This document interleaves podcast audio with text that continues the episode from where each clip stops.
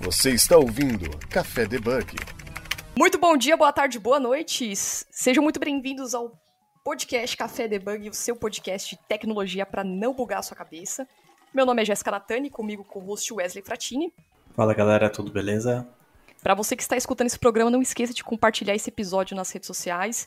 Estamos no Twitter, Instagram, é, LinkedIn e vocês podem, podem participar também da nossa comunidade no Discord. É só acessar www.cafedebug.com.br e lá tem um banner gigante onde você entra na nossa comunidade do Discord. É uma comunidade onde a gente troca conhecimento, divulga trabalhos, artigos, é, ajuda também quem está precisando, né? Então pode fazer parte se tornar um debugger através por lá também. E para você que está escutando esse programa, não esqueça de avaliar a gente na sua, no seu agregador de podcast e também temos as camisetas do Café Debug, caso você queira contribuir com o nosso projeto. Vocês podem adquirir nossas camisetas também no nosso site, em um banner. E agradecer também aos debuggers que adquiriu, contribuiu com o projeto. O Ângelo Belchior, Simone Cabral, Tiago Fernando Procópio, Douglas Toledo e Alessandra Souza. Então, para vocês que adquiriram o nosso projeto, muito obrigada por contribuir, compartilhar. E vamos lá para ver qual que é o tema do nosso programa de hoje. O tema do nosso programa de hoje continua a série sobre Pense Cientificamente. E hoje nós trouxemos aqui para participar com a gente a Júlia Santos, que é doutoranda em astroquímica na Universidade de Leiden. Tudo bom, Júlia? Oi, tudo bem, Jéssica? Obrigada pela participação, né? E, e, nós vamos falar, o foco do nosso programa é falar sobre a astroquímica, o que, que é astroquímica, a Júlia está aqui para tirar nossas dúvidas, e a gente vai entender um pouco como isso se relaciona com, algum, com a tecnologia também, o que, que a tecnologia vem agregando, vem ajudando aos, a, aos estudos e a pesquisa da, da astroquímica. Bom, para começar aqui o, o programa, Júlia, é, você pode se apresentar, como que você chegou na área, como que você decidiu escolher a astroquímica? Fala um pouquinho pra gente, um pouco de quem que é você. Ah, tá bom. É, primeiro eu queria agradecer a você, Jéssica Alves, pelo convite. Realmente é muito legal, é, muito legal estar aqui participando do podcast, então obrigada mesmo. E, bom, eu, para me apresentar, eu sou a Júlia, né? Eu tenho 27 anos e eu sou é, do Rio de Janeiro. Eu nasci é, e crescer no, no Rio. Eu sou formada em Química, é, no, fiz bacharel na UFRJ, e depois que eu terminei a minha faculdade em Química, eu quis fazer, eu resolvi é, fazer o meu mestrado em Astronomia na USP, no Instituto de Astronomia de lá, o IAG. E na verdade isso foi tudo planejado, não foi uma mudança de área, a brusca, na verdade foi tudo porque eu queria seguir esse caminho para trabalhar com astroquímica, né? Então eu já sabia química a nível de bacharel e resolvi aprender um pouquinho mais de astronomia no mestrado. É, depois, quando eu terminei o mestrado em 2021, eu resolvi vir aqui para Holanda é, apliquei e fui chamada para fazer um doutorado aqui em astroquímica, mais especificamente astroquímica experimental, né, no laboratório. Então agora eu estou fazendo meu doutorado aqui em Leiden, é, com o, dois professores assim, dinossauros de astroquímica, o Harold Leonard e a Evina Van de Schuck. E agora eu estou trabalhando basicamente com simulação de ambientes espaciais no laboratório, simulação no laboratório mesmo, não é computação, não. E, bom, além disso, eu também gosto de é, estudar línguas, é um hobby que eu tenho. E também gosto de praticar karatê, por exemplo, acabei comecei recentemente, mas estou curtindo, curtindo bastante. E é isso, eu, na verdade, essa área da astroquímica eu sempre quis Desde quando eu descobri que ela existia, eu já sabia que era o que eu queria fazer. Então, para mim não tem muito mistério. Eu realmente tracei essa estratégia muito tempo atrás e por enquanto, por enquanto tá indo. Perfeito. É, eu tenho listado aqui algumas tecnologias, algumas ferramentas que é utilizado para as pesquisas de astrofísica, Só que antes da gente mencioná-las e você dar um overview, ou ver se já ouviu no mercado, se, vocês, se você utiliza, é, explica pra gente o que que, né, de um jeito, assim, que as pessoas possam entender de uma forma, quem que é leigo como eu, é, o que que é astrofísica, qual que é o estudo, né, o que que, a importância da ciência da astrofísica para a humanidade. Da astroquímica? A, astroquímica, eu confundo astrofísica, são coisas totalmente diferentes, né? É, bom, é, eu diria que são vertentes diferentes, assim. Eu, se relacionam, né? Se relacionam bastante, mas, mas existe uma diferença ali crítica, que a astroquímica é realmente bastante focada na química em si. É o, basicamente o estudo da química no espaço, né? O, como, como a química do espaço evolui em complexidade em diferentes regiões e como ela pode vir a construir, dar origem à, vida como a gente conhece na Terra. Né? Então, é, a astroquímica em si, ela na verdade é uma área relativamente recente, ela surgiu lá nos anos 80, final dos anos 70, e basicamente ela surgiu porque as pessoas começaram a perceber que existiam moléculas no espaço coisa que até então era não era muito não era conhecida. Na verdade, o pessoal achava que até então o pessoal achava que o espaço era realmente muito hostil para você conseguir ter qualquer molécula estável ali. É, porque tem realmente muitos ambientes têm um, um fluxo de radiação bem intenso e basicamente se pensava que as moléculas vão ser destruídas muito rápido você não ia ter nenhum tipo de, de, de molécula nem simples lá e que gerar uma molécula complexa. Mas então, com o tempo, as pessoas começaram a observar, na verdade, detectar algumas moléculas no espaço e falar: opa, parece que na verdade a gente tem uma química ali, né? E aí foi se estudando esses ambientes, principalmente onde a gente encontra mais moléculas no meio interestelar, né? Então, é nesse espaço entre as estrelas, onde a gente tem nuvens de, nuvens de, de gás e poeira, onde o pessoal foi estudando e descobrindo que, na verdade, nesses ambientes a gente consegue ter uma química bastante rica até, com várias moléculas orgânicas muito interessantes. É, e aí, a partir daí, foi, foram se criando os três pilares que a gente chama, são os três pilares da astroquímica, que é o observacional, experimental e teórico, que na verdade para mim são os dois pilares de qualquer área da ciência, mas na nitroquímica eles são bem fortes.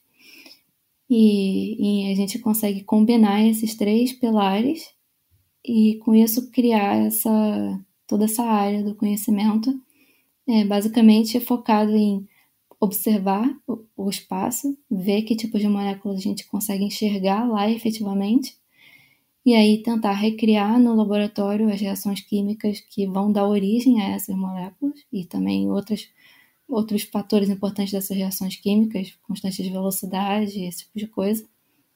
E aí, por fim, a gente consegue juntar tudo isso numa construir uma grande a big picture né, do que está acontecendo usando os modelos é, químicos, basicamente vários tipos de modelagem diferentes, onde você consegue juntar tudo e falar com essas reações a gente consegue produzir esse tanto de moléculas em tanto tempo e isso vai evoluir dessa maneira.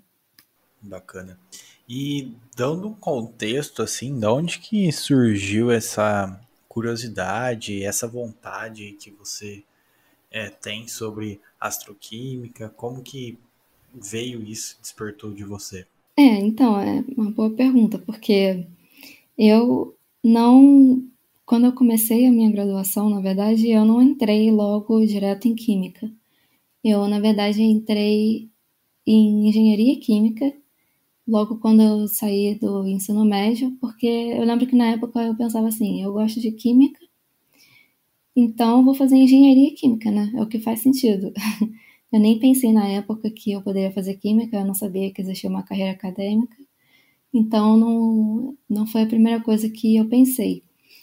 Mas aí, conforme eu fui fazendo a minha faculdade de engenharia, eu falei, nossa, na verdade eu não gosto muito disso aqui não, não é para mim, não não me vejo, sabe, empolgada com esse trabalho, achava que não tinha química o suficiente, então eu resolvi mudar para química. E foi ali, quando eu estava, sabe, estudando as grades dos cursos e vendo como que eu ia fazer para mudar de curso, uma coisa que eu deveria ter feito no ensino médio, mas eu não fiz. É, foi ali que eu acabei pensando, bom, de repente talvez dê para mudar para astronomia, né? Também seria uma boa. Eu gosto de astronomia. Pode ser que eu mude para astronomia, então. E aí foi olhando a grade de astronomia, na verdade, que eu vi que eles, que eles tinham uma matéria chamada astroquímica. E foi aí que eu falei, opa, é isso, então, astroquímica, pronto, parece que foi feito para mim, porque são os meus, são dois grandes interesses meus, né? Basicamente junta o útil ao agradável. E foi aí que eu decidi que eu ia na verdade, eu acabei decidindo ir fazer a graduação em Química mesmo, mudei para Química. É, mas eu fui fazer uma iniciação científica em astroquímica no Observatório do Valongo, que é o departamento de astronomia da UFRJ. E aí foi a partir daí dessa minha IC que eu já decidi, pronto, é com isso que eu quero trabalhar. E aí fui criando uma estratégia para seguir em frente até chegar aqui no doutorado. Ô, Júlia, é, ciência é muito ampla, né? Porque, tipo, a gente fala é, astronomia, astrofísica, por exemplo, se a gente pensar na, na parte do, da astronomia, eu não sabia que tinha que era quebrada em várias partes de estudo, astroquímica, astrofísica. Então, é tudo separado, por exemplo, é, cada uma tem um objetivo de, de entender, é, tipo, é como se fosse um ecossistema do universo, né? É, bem isso. Eu diria até que a astroquímica não ocupa o mesmo, o mesmo tipo de categoria que a astrofísica. É, eu acho que a astrofísica é bem mais abrangente, inclusive. A astroquímica é realmente um segmento da, do conhecimento. Tem gente até que chama de astrofísica molecular, porque realmente esse segmento molecular de como funcionam as moléculas, bom, não só moléculas, como também radicais, átomos, mas enfim, nesse nível mais molecular do que um nível de, mais de partícula como a astrofísica, né? É, mas eu diria que a astroquímica é um pouco mais focada, mais um nicho mesmo, enquanto que a astrofísica é mais uma área no geral. Mas eu não me sinto confortável dizendo, por exemplo, que eu sou astrofísica, porque eu não tenho nem formação em física, né? É, porque seria diferente, né? É, é outro segmento, né? É. Pois é. E uma dúvida que já puxa esse assunto, né? Quando o objetivo da. É uma dúvida que eu tenho. Um dos objetivos também da astroquímica é estudar é, vidas terrestres também, a partir de moléculas orgânicas, é estudar vidas em outros planetas? Bom, é, existe um, todo um ramo da astrobiologia, na verdade, que é meio que uma, uma prima assim, da astroquímica, que é mais focado nesse tipo de estudo. É, não que a astroquímica não seja, na verdade, a gente tem várias pesquisas de astroquímica que são muito relevantes para a astrobiologia. É, mas normalmente a astroquímica foca em sistemas menores do que a vida em si. Na verdade, a gente foca normalmente em moléculas, como que as moléculas prebióticas foram surgindo. Moléculas prebióticas são aquelas que vão servir como os bloquinhos que constroem células e organismos. É, por exemplo, nesse, nesse no equipamento que eu uso no meu doutorado, é, em 2020 foi publicado um artigo, eu não estava no grupo ainda nessa época, mas que eles conseguiram descobrir, basicamente desvendar como a gente poderia formar glicina no espaço. A glicina é um aminoácido, é um aminoácido mais básico, mas é assim uma, um, uma matéria-prima primordial para a gente poder construir nucleobases, né? que são é, desses, essas pequenas espécies químicas que são fundamentais para o surgimento de qualquer tipo de, de vida, né? de organismo vivo.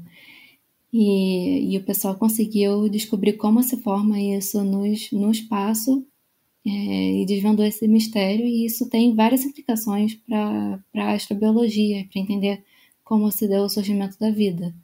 Mas é claro que se você quiser focar mesmo em coisas mais especulativas, né, que a gente não consegue ter essas respostas tão elaboradas hoje em dia de como seria um organismo de outro planeta e tal, isso realmente é mais uma área da, da astrobiologia.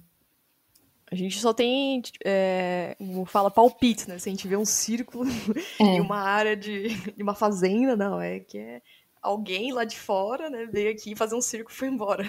É. Mais ou menos esse tipo, especulações, né? Sim, é, eu, eu, tinha uma professora na astronomia que ela, quando eu fazia é, a minha IC, que ela falava uma coisa interessante, que era assim, é, imagina que um alien vem para a Terra e aí ele tem um dia só na Terra. E aí ele precisa entender o máximo que ele pode sobre os humanos e nesse um dia. Ele não tem como acompanhar uma, um ser humano ao longo da vida dele, porque ele só tem um dia. Então, o que, que esse alien vai fazer? Ele vai olhar um bebê, uma criança, um adulto, um idoso, e vai tentar juntar tudo numa imagem coerente e entender qual é o ciclo de vida do ser humano. E é basicamente isso que a gente faz também na astroquímica e na astrobiologia, né? Porque a gente não tem como acompanhar como acontece a evolução química do espaço. A gente só tem como ver um estágio de cada vez e tentar juntar as peças aí do quebra-cabeça. Você está ouvindo Café Debug. Perfeito. E entrando um pouco mais sobre assuntos de ferramentas, tecnologias, algumas dúvidas aqui. Uh, gente, nós sabemos que para o estudo, a pesquisa, é necessário de ferramentas tecnológicas, desenvolvimento, tanto para a simulação de computadores, instrumentos para missões espaciais ou telescópios também. A gente conhece o eu pelo menos só conheço o, o Hubble, né? Mas tem algumas outras ferramentas, outros softwares para medição de transferência de radiação, é, softwares para emissão de luzes, gases, né? Softwares para processar análise de dados de telescópio. Você costuma, tem alguma familiaridade com alguns desses? Você conhece, por exemplo, o Radex, o Cloud, Sim. o Astro, AstroChain, né? Você quer falar, comentar um, um pouco algum deles? Se você já usou, como usou? Sim, eu tenho familiaridade com alguns tipos. É, desde quando eu fiz a minha, o meu TCC, é, no meu TCC eu trabalhei com química teórica, também voltada à astroquímica, e aí a gente, bom, eu simulei, eu estava trabalhando com é, espectroscopia teórica, basicamente. Então eu estava simulando o espectro, para ser específico, o espectro rotacional, de uma série de moléculas que a gente acha que poderiam ser interessantes de observar no, no meio interestelar. E para isso eu usei um pacote, basicamente um pacote desses de computação é, quântica voltado para química, que é o, o Gaussian. E basicamente ali a gente desenvolvia, a gente eu conseguia calcular os estados rotacionais diferentes para uma série de moléculas que eu estava interessada e ver como essas linhas, qual a posição dessas linhas, qual a intensidade dessas linhas é, e tentar basicamente simular esses espectros e falar, bom, é, se a gente quer ver isso aqui no espaço, a gente tem que olhar nessas frequências, eles vão ter essas intensidades, mais ou menos. Depois, no, no meu mestrado, eu também trabalhei com com linhas rotacionais, só que dessa vez observadas. Eu trabalhei com dados de um telescópio de rádio, é, o APEX, no Chile. E foi usando esse telescópio que eu acabei brincando um pouco mais com transferência radiativa. Aí eu usei um pouco o Radex, mas não muito. Eu foquei mais em fazer umas análises mais é, diretas, assim, digamos. É, a gente fazer uma aproximação lá do é, de um estado de equilíbrio termodinâmico, mas eu também brinquei um pouco com o Radex, que é basicamente esse programa onde você consegue usar basicamente transferência radiativa para dizer, para prever como essas linhas iriam aparecer no seu, na sua observação. Então você fala, ah, eu tenho essa temperatura aqui, eu tenho essa densidade, como seria, como será o espectro dessa molécula? E você consegue combinar com o que você está observando fazer uma análise bem interessante das condições físicas do, do ambiente que você está olhando, né? Então é bem legal que a gente consegue usar essas, essas. Basicamente, a gente usa muita espectroscopia molecular para tentar tirar informações sobre a física desses ambientes, o que eu acho bem legal. Eu também trabalhei um pouco com códigos de evolução química mesmo, É, um que eu usei bastante foi o Nautilus, mas existem vários outros, é, que basicamente são códigos onde você usa a equação de estado da química e é um sisteminha que resolve equação diferencial e no fim das contas você consegue prever basicamente quanto que você tem de uma certa molécula num determinado momento do tempo para algumas condições iniciais. Então tem vários códigos desse tipo que são muito interessantes. Bacana. E assim, falando um pouquinho do seu dia a dia ali, a gente fala sobre astroquímica, a gente fica meio perdido assim, poxa, o que que ela estuda, o que que ela faz? Como que é o seu dia a dia aí? É, você faz mestrado hoje, mas como que é o dia a dia e as pesquisas e tudo mais que você vem estudando, pesquisando? Ah, bom, é, na verdade agora eu estou fazendo doutorado, estou no segundo ano do doutorado, e eu realmente gosto muito do meu dia a dia, então eu gosto dessa pergunta porque eu acho que é muito divertido. Eu basicamente chego lá no, no trabalho e eu já vou direto para o laboratório e já começo a preparar toda a minha máquina lá para começar a simular o ambiente espacial que eu quero simular. É, basicamente, a gente, eu uso essa máquina que a ideia é a gente tenta recriar todas as condições de uma nuvem molecular, só que lá num espaço controlado no laboratório, e aí a gente vê que tipo de reações estão acontecendo ali, né? A gente tem basicamente um reator ali, só que é super frio e num vácuo absurdo. E aí eu chego, começo a preparar, aí eu preciso dar um tempo ali para a temperatura chegar na temperatura que eu quero. Eu vou e analiso uns dados, aí eu faço um experimento, falo, bom, vou testar hoje esse experimento aqui. Aí deixo umas horas do experimento acontecendo, normalmente umas quatro horas já é suficiente. Quando termina, eu pego esses resultados e vou analiso, falo, ah, bom, tá bom, é isso que está acontecendo. A gente usa muito espectroscopia de infravermelho e espectrometria de massas lá, que são duas técnicas de análise de laboratório, né?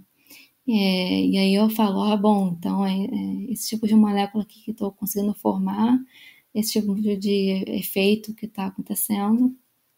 E fora que a gente tem, tem que dar um pouco de aula, tá no contrato, tem que participar de reunião. Aí a gente, eu gosto do meu trabalho de laboratório porque eu consigo fazer tudo isso enquanto tá ali rolando o meu experimento. Tipo quem trabalha com computação, bota o cálculo para rodar e vai fazer outras coisas. É um teste. É, um teste para rodar lá e Pois é, eu faço isso, eu boto o experimento para rolar e vou fazer outras coisas. Mas assim, é, é, referente à pergunta do Wesley da, da rotina, é, o diferencial, a, a, a língua acaba sendo um dificultador para vocês também, né? Ou ou, se, ou para você não, assim, já tá mais habituada, tipo, tem, tem uns estudos. Porque acho que é uma é. dúvida também de muita gente que pensa, né, tipo, ah, tem cientista que sai do Brasil, vai estudar fora. Acaba sendo um peso muito grande, né? Para entender ainda mais termos técnicos, né? É, eu acho que sim. Sabe que hoje em dia, para mim, eu tô até sentindo o efeito contrário, que começa a ser difícil explicar coisas mais técnicas em português, porque eu comecei a fazer tanto só em inglês, mas assim, no começo, é, muitas vezes eu precisava parar e pensar o que, que eu queria falar e organizar o que eu queria falar na minha cabeça, o que é um pouco chato. Mas também, pelo menos aqui na Holanda, eu não sei muito bem sobre outros, outros lugares, acho que é até diferente, mas na Holanda é um ambiente muito plural, assim. A gente tem vários tipos de, de culturas diferentes e nacionalidades diferentes no laboratório. Por exemplo, no meu grupo, é, os holandeses são a minoria, na verdade. A gente tem mais brasileiros no grupo do que holandeses. Então. Caraca, mais brasileiros? é, tem bastante brasileiro no meu grupo. Então... Ainda dá pra então falar com eles assim, tipo, os termos técnicos também explicar em, em português, né? Sim, total. Eu sempre pergunto para eles se eles sabem como eu falo alguma coisa. Mas o pessoal lá é bastante, sabe, atencioso, cuidadoso e ninguém fica pressionando. Então, na verdade, acaba que aqui foi um bom lugar para desenvolver essa habilidade também. Porque aí eu posso conversar sem medo de ser julgada porque falei alguma coisa errada, sabe? Não tem isso. Você está ouvindo Café Debug. Eu estava até vendo uma, umas matérias aqui, um, um, uns artigos também relacionados à astroquímica, que acho que foi no jornal da USP, eles encontraram até ferro, proteína, coisas assim, tipo, no espaço, né, através dessas pesquisas. É, quando a gente, quando eles, só para entender, quando fala assim, ah, encontrou-se, sei lá, proteína no espaço, isso está relacionado à pesquisa que você está fazendo hoje no dia a dia no laboratório? Ou é algo mais específico, é, tipo, mais específico que algum outro cientista vai fazer fora do laboratório, mas seria na parte de doutorando? Não, tem a ver, porque quando você diz que detectou alguma coisa no espaço, normalmente é. Bom, das duas, uma. Ou você detectou com um telescópio, é, o que anda acontecendo muito, muito mesmo. É, tem, hoje em dia a gente tem mais de 240 moléculas detectadas no espaço. É, e isso é um número bem grande se você considerar que foi um crescimento basicamente exponencial desde os anos 80. É, e cada vez mais a gente detecta mais moléculas cada vez maiores e mais doidas, tudo isso com o telescópio, principalmente o telescópio de rádio, porque é mais fácil de você identificar as moléculas com, do jeito que você observa no rádio. É mais difícil para detectar em outros comprimentos de onda. É, e aí, isso, por exemplo, é uma coisa que você só consegue fazer se você tiver dados de laboratório. Porque senão você não, não sabe onde olhar, sabe? Você não sabe qual é a frequência da linha para olhar. É, como eu mencionei, no meu mestrado eu estava. Não, não foi no mestrado, foi no TCC. Eu estava tentando simular é, como seriam essas linhas, mas sem usar, sem fazer medida em laboratório, só usando química teórica. E o motivo é porque aquelas moléculas que eu estava interessada, elas não iam ser muito fáceis de medir no laboratório, não, porque elas são bem instáveis. Então aí a gente precisa usar realmente só a teoria. Mas para você poder saber onde olhar, você normalmente tem que fazer uns experimentos e são experimentos bem bem interessantes e bem difíceis de fazer, sabe? Mas para além disso, outra coisa que você que também, por exemplo, se você, se você viu que foi detectada proteína, provavelmente foi num cometa, numa missão retornada de algum cometa ou em um meteorito, né? Que é outra coisa que faz bastante assim parte da nossa rotina na astroquímica.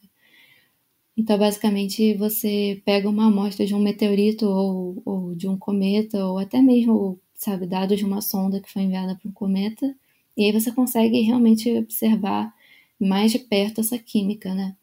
E, e aí a gente faz, sabe, rotina de laboratório. Pega o meteorito, extrai todas as moléculas orgânicas ali usando um solvente, analisa num cromatógrafo, faz essas rotinas de laboratório de orgânica e consegue ver. E foi assim que já se descobriram vários tipos de é, aminoácidos, açúcares, várias moléculas muito interessantes desse, desse tipo de, de amostra espacial, né? E isso é um tipo de coisa que eu faço no, no laboratório também, no dia a dia. É, puxando ganchos, é, só para puxar o gancho e finalizar esse assunto do, da sua rotina, na, no programa anterior que a gente fez sobre climatologia, a gente entrevistou a Karina Lima. E a Karina explicou para a gente o, o, processo, o que, que é uma pesquisa científica, o que, que faz um, um, cientista e tudo. E eu queria entender, né, que aí fica um pouco de dúvida, se esse trabalho que você faz, é, já como doutoranda, você já esses, essas pesquisas, esse trabalho que você faz no laboratório, você já faz uma divulgação científica sobre isso ou, ou não? É, eu tento fazer. Eu gosto de postar bastante no Twitter sobre as pesquisas que eu faço. Eu tenho faço um esforço consciente de tentar compartilhar uma thread toda vez que eu publico algum artigo. É, apesar de que eu tô devendo, ainda estou devendo uma do último que eu publiquei. Mas, é, além disso, a gente também tem um incentivo da própria agência de fomento, que basicamente paga o meu salário, é, aqui no doutorado, de fazer um esforço, uma divulgação, mas aí nesse caso é em inglês, né? Porque eles são uma agência internacional. E, e, inclusive a gente já eles criaram um canal no YouTube, a gente fez vídeos, esse tipo de coisa. É, e para além da divulgação, né, para o público no geral, também a gente sempre sempre tenta mostrar os resultados para a comunidade científica mesmo em congressos. Inclusive isso é chave para que as pessoas conheçam o seu trabalho e sabe construam conhecimento em cima do seu, porque não adianta muito você descobrir alguma coisa muito legal e não divulgar e nenhum outro pesquisador fica sabendo. É, então é uma maneira de divulgar bem interessante aí em congresso. Por exemplo, agora em julho mesmo eu vou para os Estados Unidos apresentar num congresso os resultados do último artigo que eu publiquei. Mas tem sempre um congresso acontecendo? Estando na Europa é bem mais simples de ir, né? Porque é mais perto, bem mais barato relativamente. Bacana. E assim, o que, que você acha referente ao mundo atual que eles ainda não conseguiram assim solucionar, que estão em busca, que vocês tentam ali buscar respostas? Nossa, muita coisa, a maioria das coisas. Um, eu acho que a pergunta-chave principal é como é que surgiu a vida na Terra, né? Porque a gente não sabe. A gente não sabe como que. A gente não conseguiu juntar todas aquelas peças do quebra-cabeças que eu mencionei. A gente sabe algumas partes muito bem e outras nem tanto, e tem umas partes que a gente não tem nem ideia. E tem umas partes que não não batem juntas. Tem algumas moléculas que a gente vê em, em, em cometas, mas que a gente não vê no meio interestelar. E elas deveriam coexistir, sabe? É um exemplo esse. Mas para mim o que eu acho mais interessante é entender realmente. Beleza, a gente tem uma nuvem molecular e no meio dessa nuvem alguma instabilidade gravitacional vai fazer com que surja uma protoestrela. E aí essa protoestrela vai virar uma estrela, uma estrela do tamanho do Sol, vamos dizer. E aí, ao redor dessa estrela, a gente vai ter um sistema planetário se formando, com planetas, por exemplo, como a Terra. É, que foi o caso do que aconteceu com a Terra, né? Mas também pode acontecer em outros sistemas, não que não sejam o nosso. E a partir desses, desses planetas que vão surgir de um disco protoplanetário, que vai surgir desse material dessa nuvem, que eu mencionei no início, como que daí a gente tem o surgimento de, de sistemas tão complexos quanto, sabe, uma bactéria. Não estou nem falando de um ser humano, sabe? Estou falando de uma bactéria. Como? Realmente é, é, um enigma ainda completo. A gente consegue explicar aminoácidos, a gente consegue explicar proteínas às vezes. Não diria nem Mas proteína. o início delas? Quando você fala explicar, tipo, a, a, a criação delas? Que não consegue explicar de, uma, de um outro? A gente consegue explicar o início de um aminoácido em um gelo que em volta de um grão de poeira em uma nuvem molecular.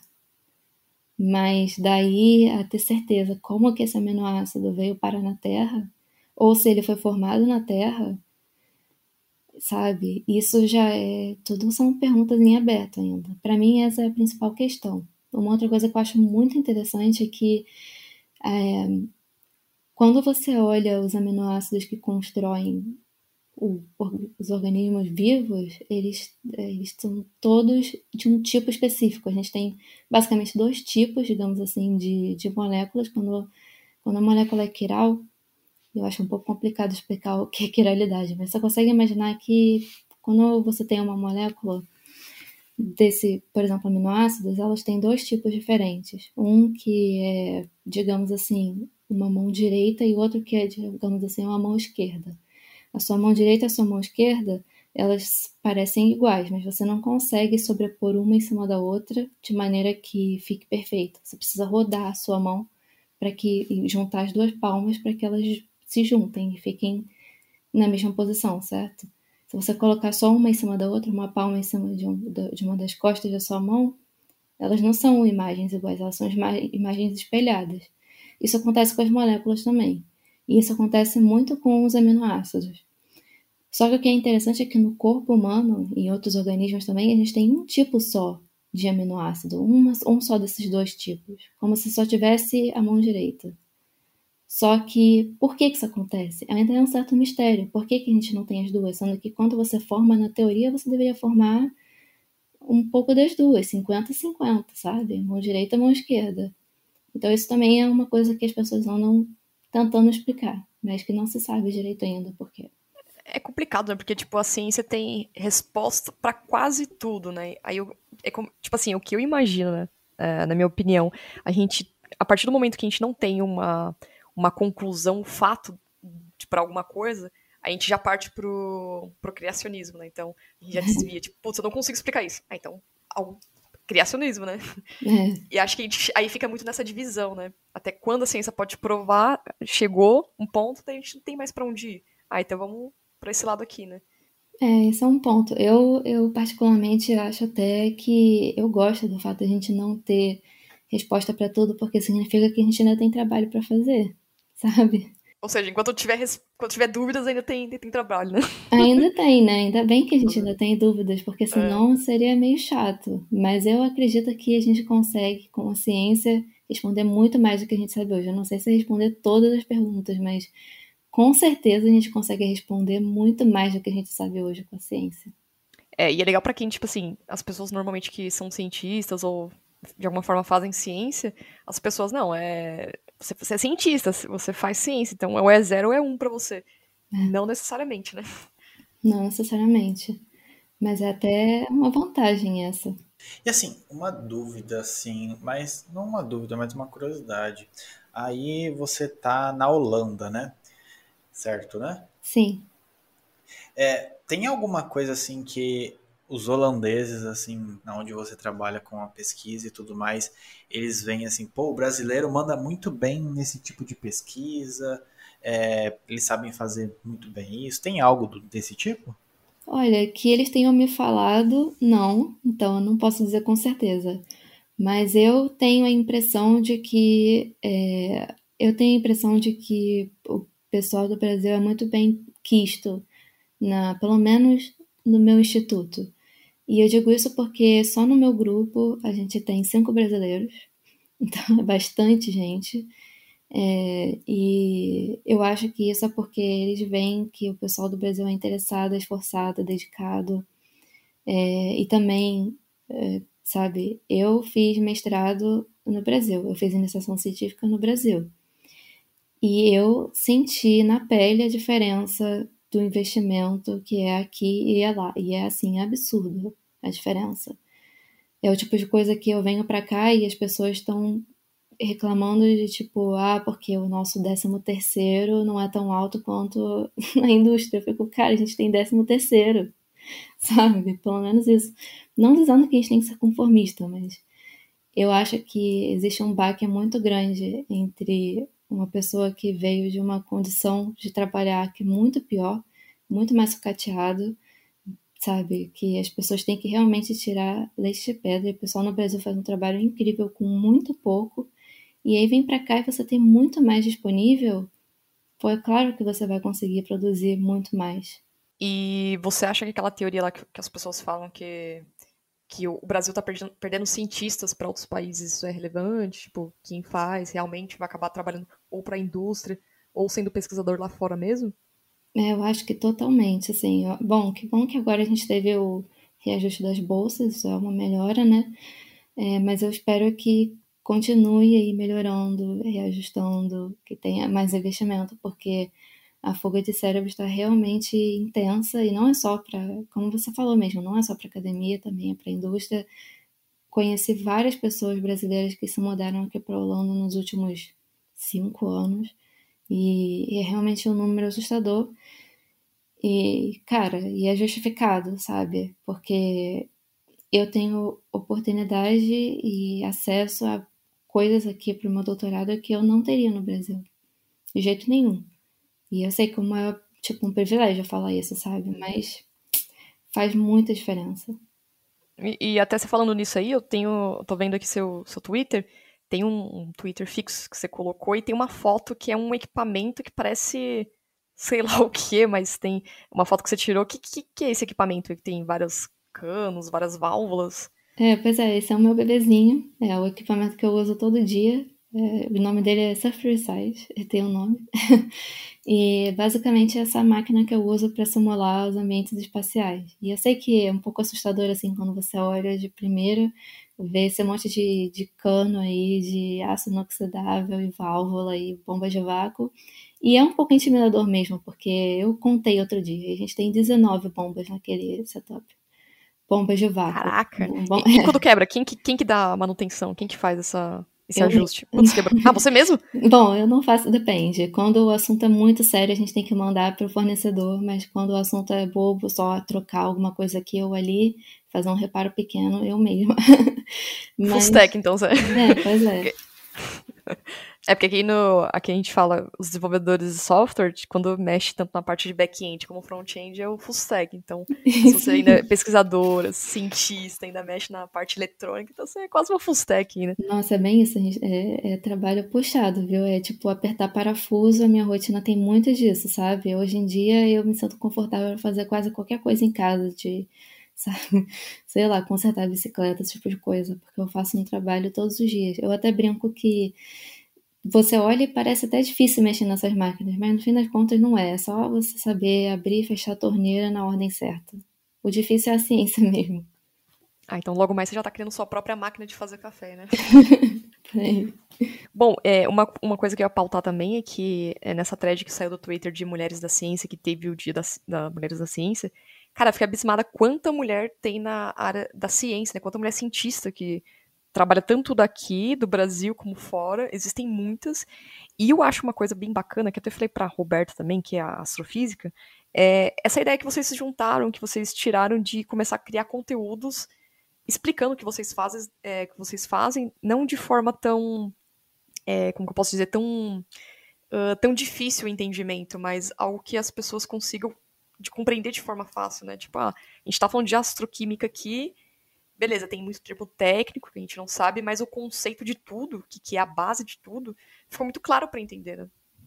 É, é, é, legal que você falou isso, porque realmente tento, assim, é, até eu, quando eu, a Roberta foi a minha é, veterana do mestrado, e eu comecei o Twitter mais ou menos naquela época, na verdade foi logo que começou a pandemia, quando eu estava no mestrado há menos de um ano, e eu realmente fiquei impressionada com o crescimento, assim, claro que é, é pouca coisa quando você olha, sabe, influências maiores a tudo, mas eu fico impressionada como tem quase 7 mil pessoas interessadas em ver sobre astroquímica, sabe? E as pessoas ficam interessadas mesmo. Eu faço o post e o pessoal comenta, faz perguntas, coisa que eu nunca achei que aconteceria. Eu tento fazer de uma maneira didática porque é a nossa obrigação, né, como cientista, de, de transparecer o nosso trabalho para o público, não esconder ele. E a maneira de você transparecer isso é você tentar ser didático e passar isso de uma maneira mais simplificada, mas não simplificada de, num termo pejorativo, mas simplificada para que seja. Você não precisa ter uma bagagem, uma formação para entender, né? É, eu acho que faz toda a diferença, porque tem perguntas que eu vejo ali que são muito interessantes e muito profundas e a pessoa só precisava de um pouco de informação, sabe? Sim, eu, eu falo isso porque eu acho muito interessante, por exemplo, é, eu vou ouvindo, vou seguindo, falei, pô, mas como que é feito isso aí? Como, como que é feito, desenvolvido os sistemas que vocês fazem para calcular, sei lá, a, a parte, para ajudar o, a parte de astroquímica que vocês fazem, ou astrofísica, o que for. E aí, quando vocês descrevem algum trabalho científico, uma pesquisa, explica, ó, tá vendo essa bolinha aqui? Ela se conectou com essa e saiu isso. Fica mais claro o entendimento. E, e, mata, tipo assim, a ciência é curiosidade, né? Então as pessoas querem saber como é feito aquilo, como que, que responde às tais perguntas que a gente acabou de falar aqui, né? Agora há pouco. As perguntas do universo e no geral também, né? Sim, é totalmente isso.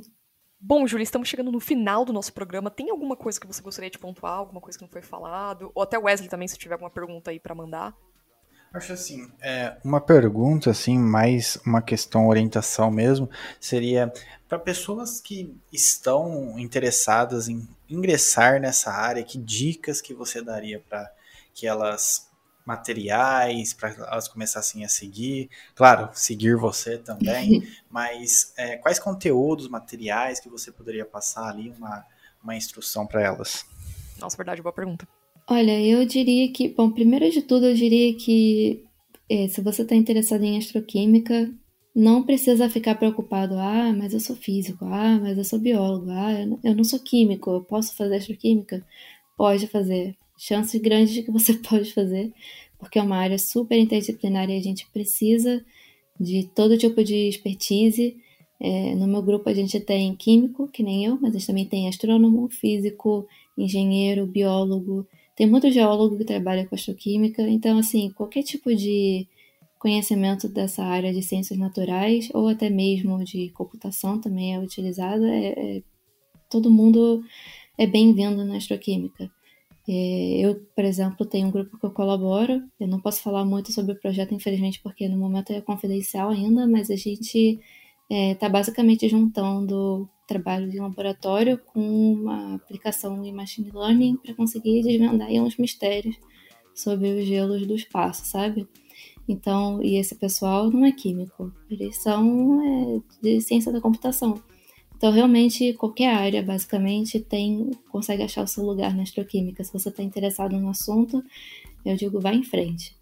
Aí você pode me seguir no Twitter, que eu falo bastante lá sobre astroquímica, mas também tem um site muito legal que tem vários recursos, que chama o Astrochemist, mas com Y, A-S-T-R-O-C-H-Y-M-I-S-T.com, é, que também tem ali livros para você seguir, uma, uma lista de moléculas que já foram detectadas, é um site todo de bom. Perfeito. E tem mais algum ponto que você gostaria de divulgar, ou, ou Júlia, alguma pesquisa, alguma outra coisa? Artigo também? Alguma dica que a gente não acabou não falando para os ouvintes também? Algum, algum conselho, né? Cara, meu conselho é não, não desistam mesmo quando vocês receberem alguma rejeição, mesmo quando vocês perceberem que estão num caminho que vocês não gostam e falar ah, agora é tarde demais, isso é uma falácia. Não existe isso de o sunken cost fallacy, né? Não existe isso de ah, agora eu mudei de curso da engenharia quando eu estava três anos lá. Aí eu poderia pensar, ah, tô há três anos na engenharia, vou aqui terminar a engenharia logo, né? Porque já gastei tanto tempo. Não existe isso, isso é uma falácia. Se você está insatisfeito com a sua situação, se você acha que tem uma outra que você vai ficar mais feliz, vai lá e faz. Não, não fica preocupado que se vai dar certo ou não. Claro que é bom ter uma estratégia, mas não fica paralisado aí por medo. Vai lá e, e vai dar certo. Perfeito. Júlia, muito obrigada pela sua paciência e pela sua é, presença né, aqui no online no nosso podcast. Sinta-se à vontade para participar novamente. E obrigada por ter compartilhado o conteúdo. Seu tempo, ciência, ajudar a gente a pensar cientificamente, né? Olha, eu, eu fiquei muito feliz com o convite mesmo. Pode me convidar mais vezes que eu vou ficar super feliz de participar. É, eu acho que eu esqueci de ver se tem algum arroba no Twitter. É Santos underline J underline. Só isso. Ah, mas não se preocupa não, que eu coloquei o link aqui na pauta. Então, para quem tá ouvindo esse programa, não esqueça de ver a descrição desse episódio aqui, que tem o link do Twitter da, da Júlia aqui, ó, que tem bastante seguidores, bastante conteúdo. Ah, obrigada. Mas obrigada mesmo pelo convite, foi muito bom. É isso aí. E para vocês que estão escutando esse programa, não esqueçam de compartilhar esse programa sobre ciência, bem cientificamente, com com, com, a sua universidade que você estuda, com seus amigos que você lembrou de alguém que é cientista também, compartilhe esse, esse programa, vamos fazer rodar isso aqui, chegar a mais pessoas também, para dar relevância ao, ao, ao, tema, dar relevância ao, ao, podcast também, e atingir o máximo o número de pessoas possíveis. Então, nós ficamos por aqui e até a próxima.